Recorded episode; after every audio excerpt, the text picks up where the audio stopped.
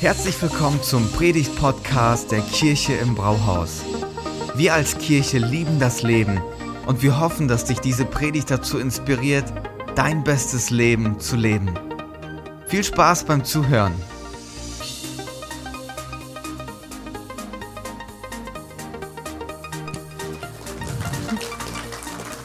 Dankeschön. Ja, ich habe euch eine Frage mitgebracht, nämlich frage ich mich, ob ihr jemals in der Grußkartenabteilung eine Karte gefunden habt, wo Happy Himmelfahrt draufsteht.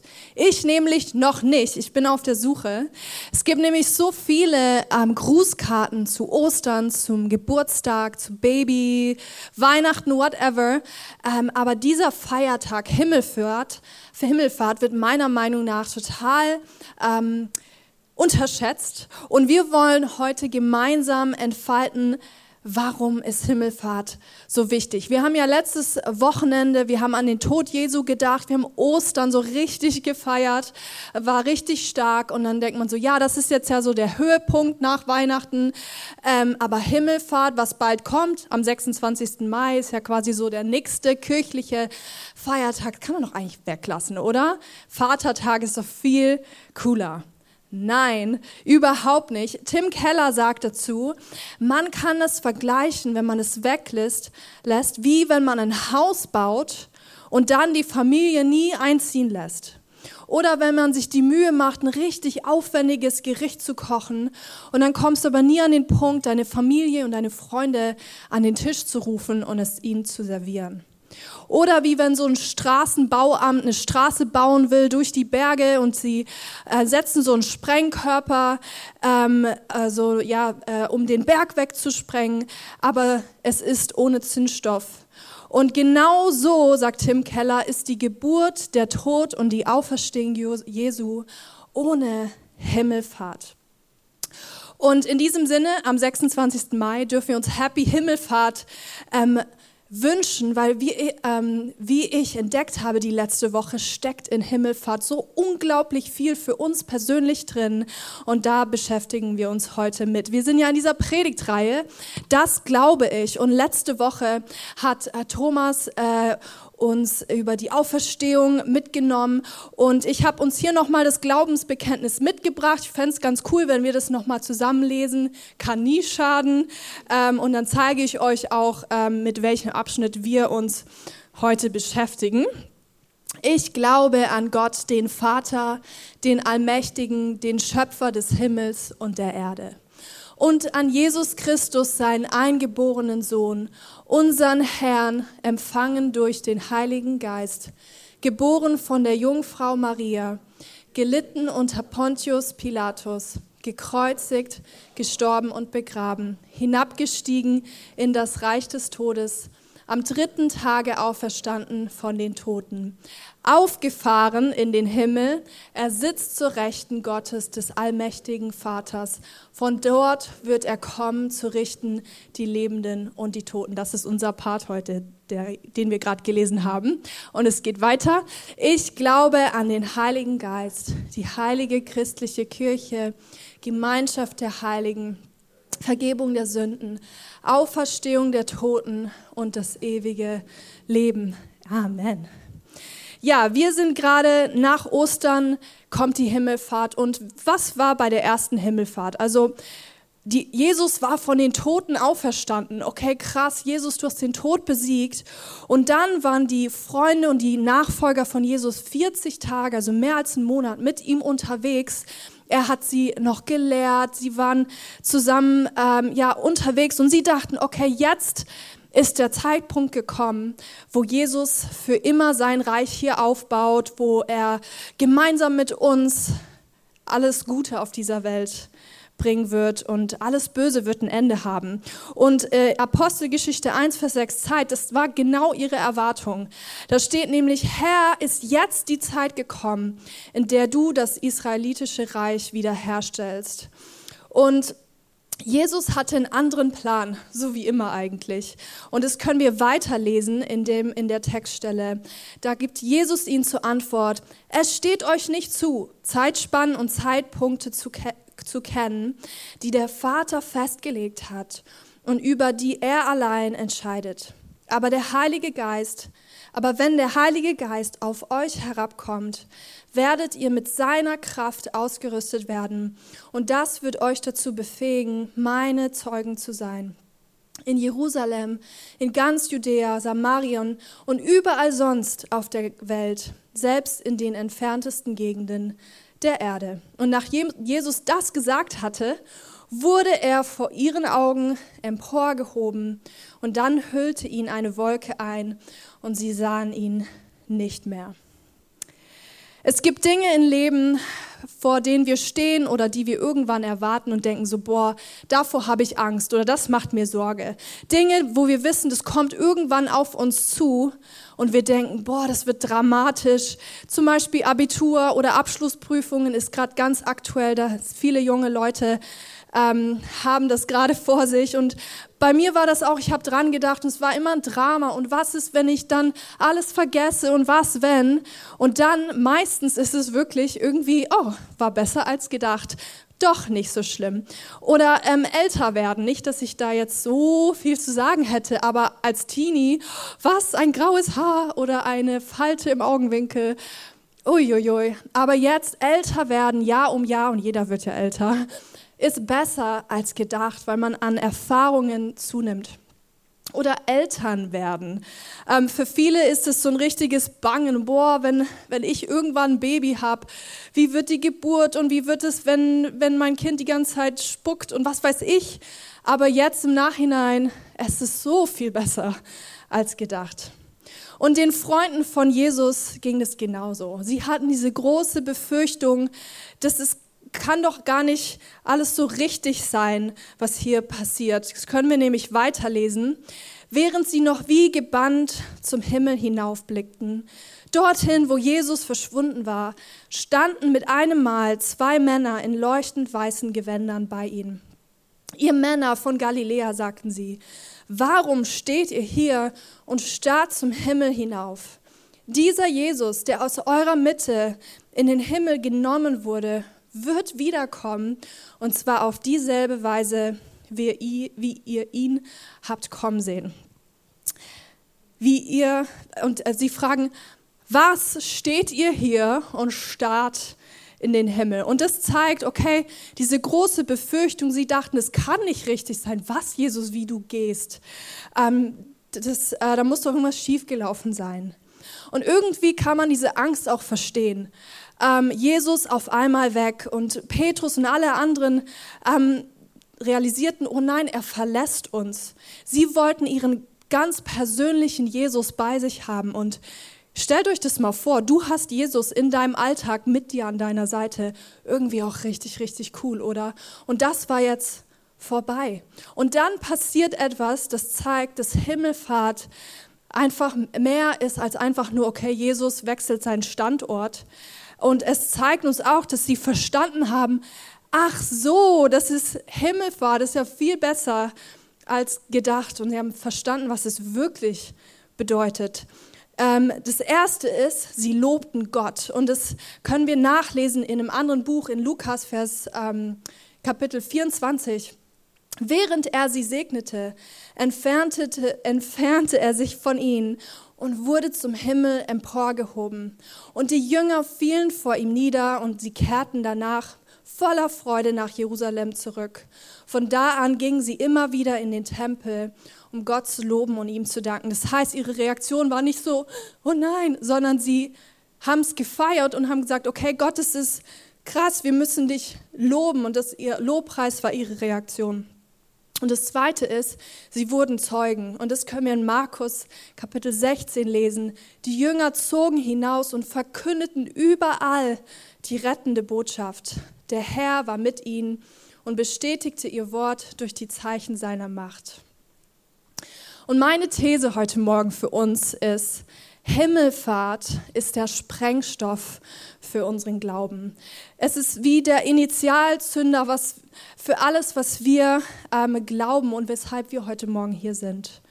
Und Jesus hat durch seine Himmelfahrt etwas ausgelöst, was die gute Nachricht für alle Menschen in die Welt hinein gesprengt hat, wie so Sprengstoff.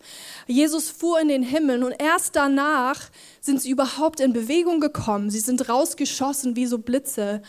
Und ähm, das Evangelium, die Nachricht vom Kreuz, dass ähm, Gott Mensch wird und für uns stirbt, das ist so radikal. Ähm, Andy Sommer hat darüber gesprochen.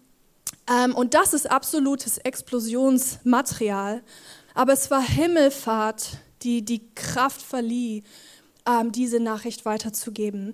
Und das damalige Germanien sozusagen, wo wir jetzt leben, das hatte noch überhaupt keinen blassen Schimmer darüber, was, was ist ein Kreuz, wer ist Jesus. Ähm, und erst durch Himmelfahrt und durch die letzten Jahrtausende ähm, durften wir überhaupt davon erfahren. Und wie ist es denn mit uns, unserem ganz persönlichen Himmelfahrt? Ähm, so können wir auch bildlich gesprochen irgendwie dastehen und in den Himmel schauen und fragen, okay, Jesus, wo bleibst du? Ähm, irgendwie können wir auch diese große Befürchtung haben, hey, das, was du mir aufträgst oder uns aufträgst als Kirche, das schaffe ich irgendwie nicht, ich habe nicht genug Kraft, ähm, es ist irgendwie zu viel Übel in dieser Welt, ich bleibe lieber hier stehen, vielleicht verschanze ich mich auch noch in der Kirche, blicke nach oben und warte darauf, bis du wiederkommst. Oder wir sagen, hey, Himmelfahrt ist so viel besser als gedacht. Aber zuerst einmal, was jetzt ganz physisch, was ist denn die Himmelfahrt? Ich habe mir als Kind immer vorgestellt, ähm, Jesus wartet, da kommt eine Wolke und er fährt in den Himmel. Und ich dachte so, hä, so muss es doch funktioniert haben, wie denn sonst? Oder er hat sich irgendwie Raketen an die Füße gebunden und fium, also ja, als Kind macht man sich so, hat man so seine Fragen. Ähm, aber wie ist, wie meinst du Himmelfahrt? Wie ist er in den Himmel gefahren? Und Juri Gagarin, der erste Mensch im Weltraum, der sagt, nachdem er da oben war, hey, ich war da, ich habe äh, Gott nicht gesehen, ich habe keinen Himmel gesehen, kein Beweis, dass er da oben wohnt. Und kein Wunder, Gott lebt ja nicht irgendwie in einer Wohnung irgendwo verschanzt in der letzten Ecke des Universums. Es ist nicht so, als würde er im Dachgeschoss wohnen und runterschauen auf uns der, im ersten ähm, Stock. Und das englische Wort für Himmelfahrt beschreibt es ein bisschen besser, ähm, weil das, dieses Wort ist Ascension und es bedeutet Aufstieg. Und wir kennen es vielleicht von Filmen oder Serien, wenn ein König quasi gekrönt wird und auf den Thron steigt. Das ist sein Aufstieg, seine Ascension. Und das genau ist, was an Himmelfahrt passiert ist. Nicht eine Fahrt, also wie ich fahre mit dem Auto oder so, sondern Jesus steigt auf den Thron und nimmt seine rechtmäßige Position ein. Und das können wir im Credo lesen. Das ist dieser Jesus, der zu Rechten Gottes, des allmächtigen Vaters, sitzt auf dem Thron. Und es war der in der damaligen Zeit total die ähm, ja, besondere Benennung, dass jemand an der rechten Hand des Königs sitzt. Das bedeutet, die Person hat alle Ehre, alle Macht. Und anstatt einfach nur an einem Standort in seinem Körper äh, gebunden zu sein oder ähm, limitiert zu sein, ist Jesus nach seiner Himmelfahrt auf einmal alles zur gleichen Zeit. Das heißt, König, Priester, ähm, Heiler, Tröster, Hirte, äh, Helfer für alle Menschen gleichzeitig. Und wenn es eine Zeit gibt, seine verweichlichten Bilder von Jesus oder so Softie-Vorstellungen ähm, wegzulegen, dann jetzt, weil so ist er überhaupt nicht. Er sitzt auf dem Thron. Und das hat für uns persönlich enorme Auswirkungen. Dann dürfen wir Himmelfahrt so richtig feiern. Und ähm, ich möchte euch mitnehmen, warum. Fünf Wirklichkeiten, die Himmelfahrt uns verspricht. Und eine Sache ist die, Jesus immer bei uns. Und in seinen rund 33 Jahren, wo Jesus auf dieser Erde gelebt hat, war er halt in einem Körper. Er war in einem Ort gleichzeitig. Das heißt, wenn er in der Stadt war, war er nicht gleichzeitig in der Stadt. Oder wenn er mit dir geredet hat, hat er nicht gleichzeitig mit mir geredet. Und ähm, die Jünger standen erst da und haben gedacht, so, okay, jetzt ist er weg, ciao, das war's, er ist nicht mehr da. Aber in Wirklichkeit bedeutete es, hey, ich bin dir näher als vorher und ähm, ich werde nie wieder getrennt sein von dir, weil Jesus verspricht durch sein Weggehen seinen Heiligen Geist, der in jedem lebt, der sagt, hey, ich habe eine Freundschaft mit Jesus, ich folge ihm nach. Und dieses Versprechen steht in Johannes 16, Vers 7. Doch ich sage euch die Wahrheit, es ist besser für euch, wenn ich gehe. Sonst käme der Helfer nicht, der an meiner Stelle für euch da sein wird. Wenn ich nicht mehr bei euch bin, werde ich ihn zu euch senden.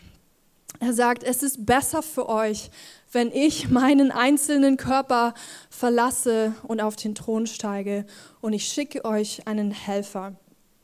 Und das bedeutet, dass Gottes Geist, also der Geist von Jesus quasi in dir lebt, dich animiert, dich aktiviert, dich verändert, dich befähigt. Ähm, diese leise Stimme in dir, die du manchmal vielleicht hören kannst, wo du Gott wahrnehmen kannst. Und Himmelfahrt bedeutet, dass er sich auf ganz persönliche Art und Weise uns viel näher macht. Und wisst ihr, was richtig cool ist? Wir brauchen kein Mekka, wir brauchen keine heiligen Städte, wo wir irgendwie hinpilgern müssen, um Gott nah zu sein. Er sagt, ihr dürft euch sicher sein, ich bin immer bei euch, überall, wo du hingehst, bin ich mit dir, bis das Ende dieser Welt gekommen ist. Und wisst, äh, weißt du, was das noch bedeutet? Wenn du mit Jesus lebst, dann bist du sein Tempel. Du bist der Tempel des Heiligen Geistes. Kannst du in ähm, 1. Korinther 6, Vers 19 nachlesen. Und vielleicht sagst du, ey, ganz ehrlich, Stella, wenn du manchmal wüsstest, was ich denke, was ich fühle, was in mir abgeht, ähm, dann wäre das ganz schön krass. Und ich sag dir, ey, wenn du manchmal wüsstest. Ähm, und ich glaube, uns geht's allen so. Aber der Heilige Geist verspricht, ich möchte dich reinmachen. Ich möchte aus dir einen Tempel machen. Ich möchte nicht Gast sein und gehen und wiederkommen oder kommen und wieder gehen, sondern ich will in dir ein Zuhause schaffen und ich bin da, um zu bleiben. Und vielleicht sagst du, boah, das hört sich schön an, aber ich spüre ihn gar nicht. Ich weiß gar nicht, von welcher Stimme du redest. Und ähm, wenn es dir so geht und du dich mehr mit dem Thema beschäftigen möchtest, dann empfehle ich dir, ähm, die Predigreihe nachzuhören, die wir genau vor einem Jahr zu dem Thema hatten. Von innen nach außen hieß die. Ich muss auch sagen, nach elf Jahren äh, Christ, dass es auch ein Prozess ist, Gottes Stimme wahrzunehmen und zu realisieren, ähm, er lebt in mir zu jeder Zeit. Und noch, was noch richtig krass ist eigentlich, ist, dass er auf wunderbare Art und Weise da ist, wenn wir zusammenkommen. Das heißt, er ist nicht nur bei uns Einzelnen, sondern wenn wir zusammenkommen, dann ist da eine Dynamik. Ich finde, das hat man Karfreitag total gemerkt. Ähm, ich kam hier rein und dachte so, wow, was ist das für eine Stimmung? Und es schafft Gott, wenn seine Kinder zusammenkommen und ihn feiern. Und dann erfüllt er dieses Versprechen. Ich bin da, um zu verändern, zu heilen, ähm, wieder gut zu machen und ähm, zu retten. Und wir dürfen auch heute Morgen daran teilhaben. Ein weiteres Versprechen, ähm, das Himmelfahrt uns macht, ist, wir haben einen Fürsprecher. Ein Fürsprecher ist jemand wie so ein Anwalt, jemand, der für dich eintritt und Jesus sagt, hey, ich bin dein Fürsprecher, ich spreche für dich vor meinem Vater im Himmel. Und vielleicht kennst du die ähm, Geschichte von Hiob. Ähm, und in dieser Geschichte ist es so, ähm, dass der Teufel vor Gott kommt und dann fangen sie an, über Hiob zu reden, dass er so gerecht ist und dass, ähm, ja, dass er so ein Vorbild ist und so weiter. Und dann sagt der Teufel, ja, aber das ist ja eigentlich nur, weil du es ihm so gut gehen lässt. Und dann sagt der Teufel, so toll ist doch, ist Hiob gar nicht. Ähm, das heißt, ähm, und das kenne ich von mir selbst auch, dass wir in Gedanken verfallen, ähm, in, ähm, in, in so einem Kopf sind einfach Lügen, Gedanken, die einen niedermachen, die ähm, unsere Bedeutung in Frage stellen. Und wenn wir es mal wieder vermasselt haben, ähm, ach, schau dir doch mal diesen Mist an. Es war doch klar, dass du es nicht hinkriegst. Kennst du das auch? Yes? I'm the only one. yeah, thank you. Nein, und ähm, er liebt es, schlecht äh, über uns zu reden und auch Gedanken in unser Kopf ähm, zu setzen. Aber mit Jesus als unseren Fürsprecher sagt er, und jetzt dürft ihr euch wie so eine Crime-Serie vorstellen, äh, wo jemand angeklagt wird und dann kommt der Anwalt und der Anwalt sagt immer, halt, stopp, du darfst nicht mit meinem Klienten sprechen, ohne mit mir zu sprechen. Und genauso ist Jesus für uns. Er sagt, hey, vielleicht hast du verbockt, aber die Anklage ist abgewiesen. Die muss erst durch mich. Und das kann nur einer sagen, der die Rechte kennt, der das Gesetz kennt. Und Jesus hat alle Schuld für dich getragen, was du verbockt hast. Und er rechtfertigt dich, er, ähm, weil er bezahlt hat. Er ist dein Anwalt.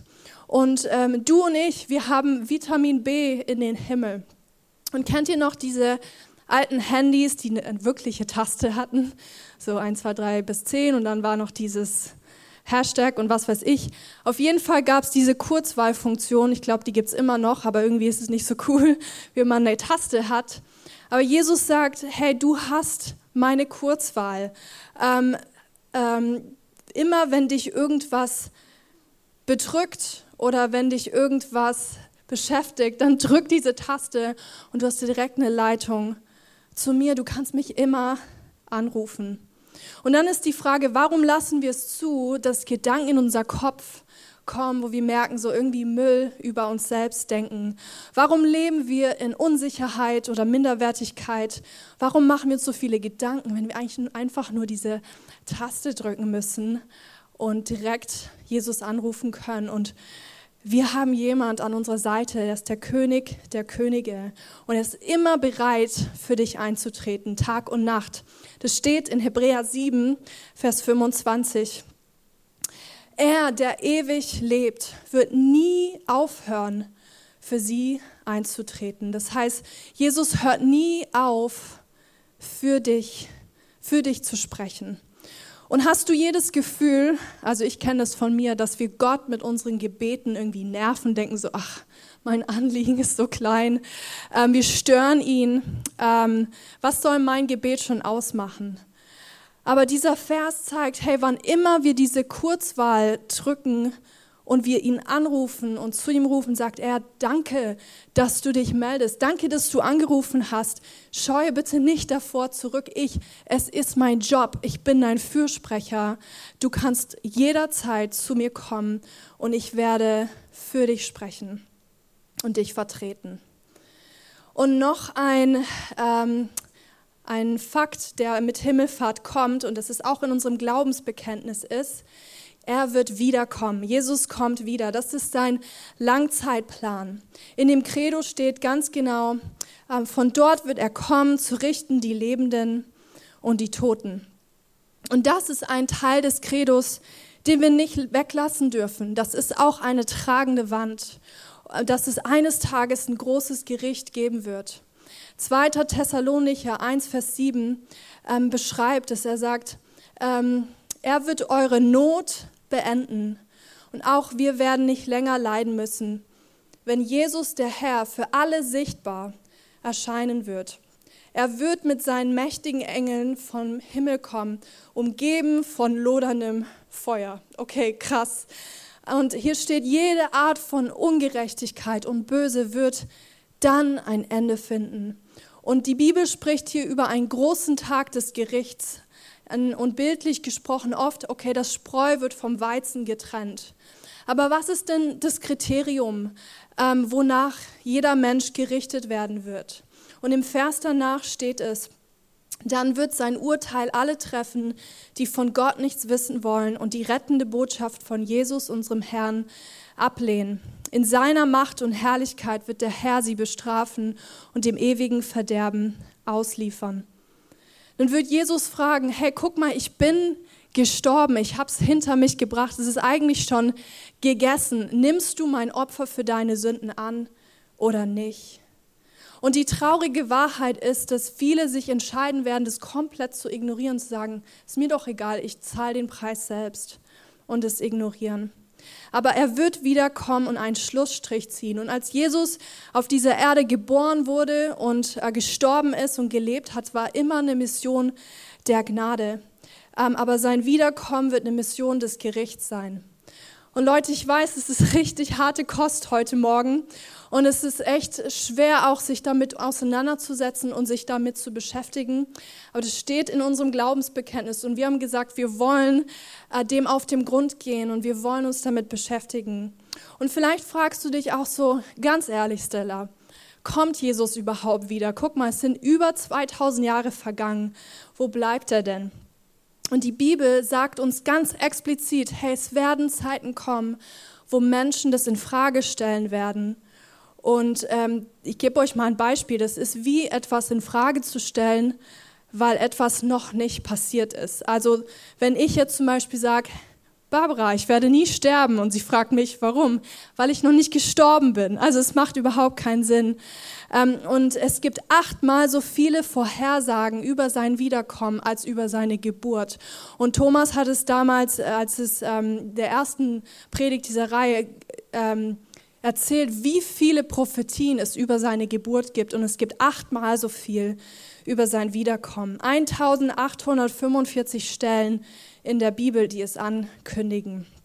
Und dass es richtig Schlagzeilen machen wird. Yes. Ähm, noch ein weiterer Aspekt, der mit Himmelfahrt kommt und der uns persönlich betrifft, ist, Jesus überträgt uns Verantwortung. Also was ist unsere Rolle, was ist unsere Position, bis er wiederkommt? Wir dürfen nämlich eine einnehmen. Wir warten nicht, wir bleiben nicht hier und starren in den Himmel, sondern wir haben eine Aufgabe. Er möchte uns mit ins Boot nehmen, dass so viele Menschen wie möglich ähm, diese Nachricht des Kreuzes, dass er Mensch geworden ist, dass er alles wieder gut macht, so viele Menschen wie möglich das ähm, für sich entdecken. In Matthäus 28 ähm, das sind die letzten Worte Jesu an seine, an seine Jünger. Da sagt er, geht in alle Welt, macht zu Jüngern, tauft sie, ähm, lehrt sie alles, was ich gesagt habe. Und wie dir ist Kraft gegeben. Ich gebe dir meine Kraft, die ich habe. Und jetzt nimm diese Kraft und lebe mit ihr dein Leben. Das heißt, wir dürfen Teil davon sein, was wir wollen, dass Gott tut. Es, er gibt uns seine Kraft dafür. Und so oft beten wir, und auch ich, für ähm, Schwestern, für Nachbarn, für Freunde, so, ach Gott, greif ein, mach, mach dies, tu das. Und das ist auch richtig gut so. Damit sollten wir nie aufhören. Aber manchmal stellen wir, glaube ich, die falsche Fragen oder sehen das aus der falschen Perspektive. Wir sagen, Gott, mach du das. Das ist dein Ding. Und ja, das ist Gottes Ding. Aber er möchte, dass du und ich Teil der Antwort werden auf diese Gebete und für diese Welt. Wir sind seine Zeugen. Und wenn du jemand von Jesus erzählst oder irgendwie über Jesus redet, redest, dann bist du wie der Lehrer, der ihn beschreibt. Und Jesus identifiziert sich mit dir und mit mir. Wie so ein Botschafter sind wir. Also Botschafter ähm, sind ja Leute, die ausgesandt sind von ihrem Heimatland und in einem anderen Land, in der Botschaft, ihr Heimatland repräsentieren.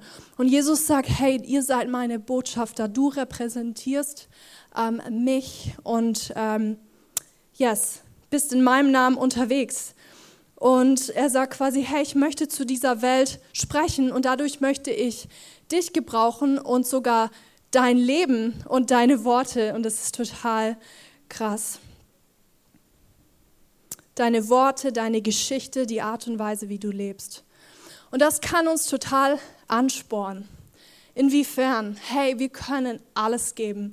Wir können noch, darüber hinaus geben. Wir ähm, können Gott ehren durch alles, was wir tun. Wir können unseren Partner lieben, unsere Kinder so erziehen, dass sie Gott kennenlernen. Wir können ähm, Hoffnungsträger, wie Detlef gesagt hat, sein in einer Welt, die so voller Angst, Sucht, ähm, Selbstmordgedanken, ähm, Sorgen, Angstzuständen ist Und ganz ehrlich, Leute, ich habe manchmal das Gefühl, ähm, die Leute ähm, haben so viel Klagen. Es ist so pessimistisch alles, negativ, wenn man mit Leuten redet. Und wisst ihr was? Jesus sagt, hey, du bist meine Hoffnung, du bist der Hoffnungsschimmer für diese Person. Wenn du lächelst, dann lächel ich durch dich.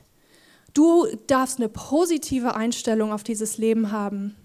Und wenn du verwurzelt bist in Jesus Christus und mit ihm dein Leben lebst, dann fragen dich Leute vielleicht manchmal, hey, ganz ehrlich, was ist dein Geheimnis? Machst du Yoga oder meditierst du oder was, was steckt dahinter? Nein, Jesus lebt in mir. Ich bin sein Zeuge.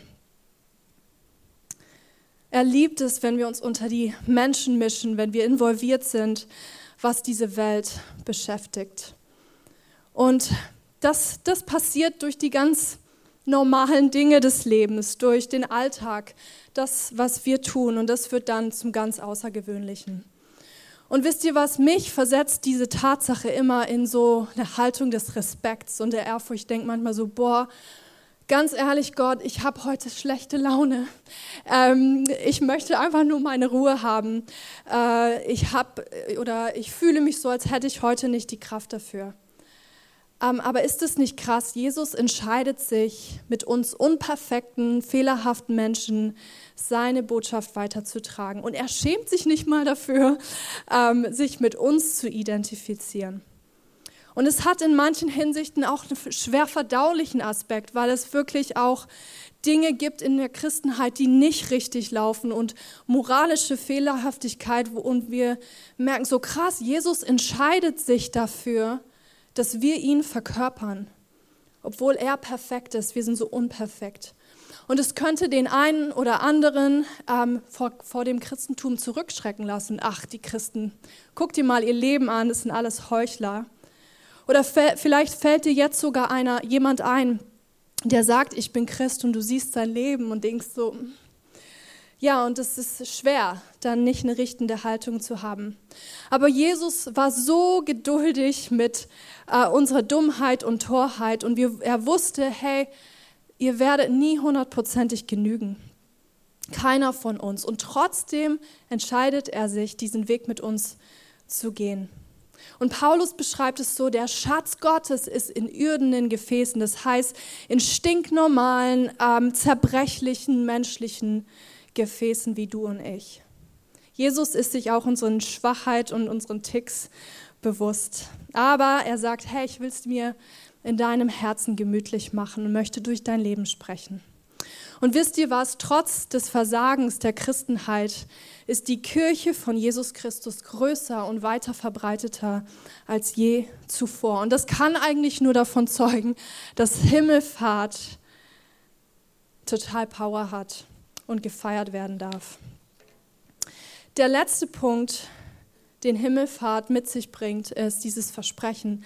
Wenn er wiederkommt, verspricht er, uns dafür zu belohnen, wie wir gelebt haben und bis zu seinem Kommen diese Stellung gehalten haben und die Verantwortung übernommen haben. In Offenbarung 22, Vers 12 steht, ja, ich komme bald, sagt Jesus. Ich bringe jedem den Lohn mit, den er für sein Tun verdient hat. Gottes Wunsch ist es, uns dafür zu belohnen, dass wir uns mit ihm identifizieren. Und wisst ihr was? Das ist ermutigend, weil man merkt, hey, es lohnt sich, ähm, ihn wieder zu spiegeln, auch Kraft aus ihm zu schöpfen. Und wisst ihr, was auch ermutigend ist, dass er sagt, hey, es ist, ich gebe euch meine Kraft, es ist nicht mal eure eigene Kraft. Das ist ein wunderschönes Paradox. Gott möchte dich und mich dafür belohnen, wofür er dich und mich befähigt hat. Und irgendwann können wir ihm dann in Ewigkeit den Dank zurückgeben und sagen, danke, dass du mich benutzt hast. Vielen Dank fürs Zuhören. Wenn du eine Frage hast, kannst du uns gerne eine E-Mail an info at kirche-im-brauhaus.de schreiben. Wir geben unser Bestes, um deine Fragen zu beantworten. Bis zum nächsten Mal beim Predigt-Podcast der Kirche im Brauhaus.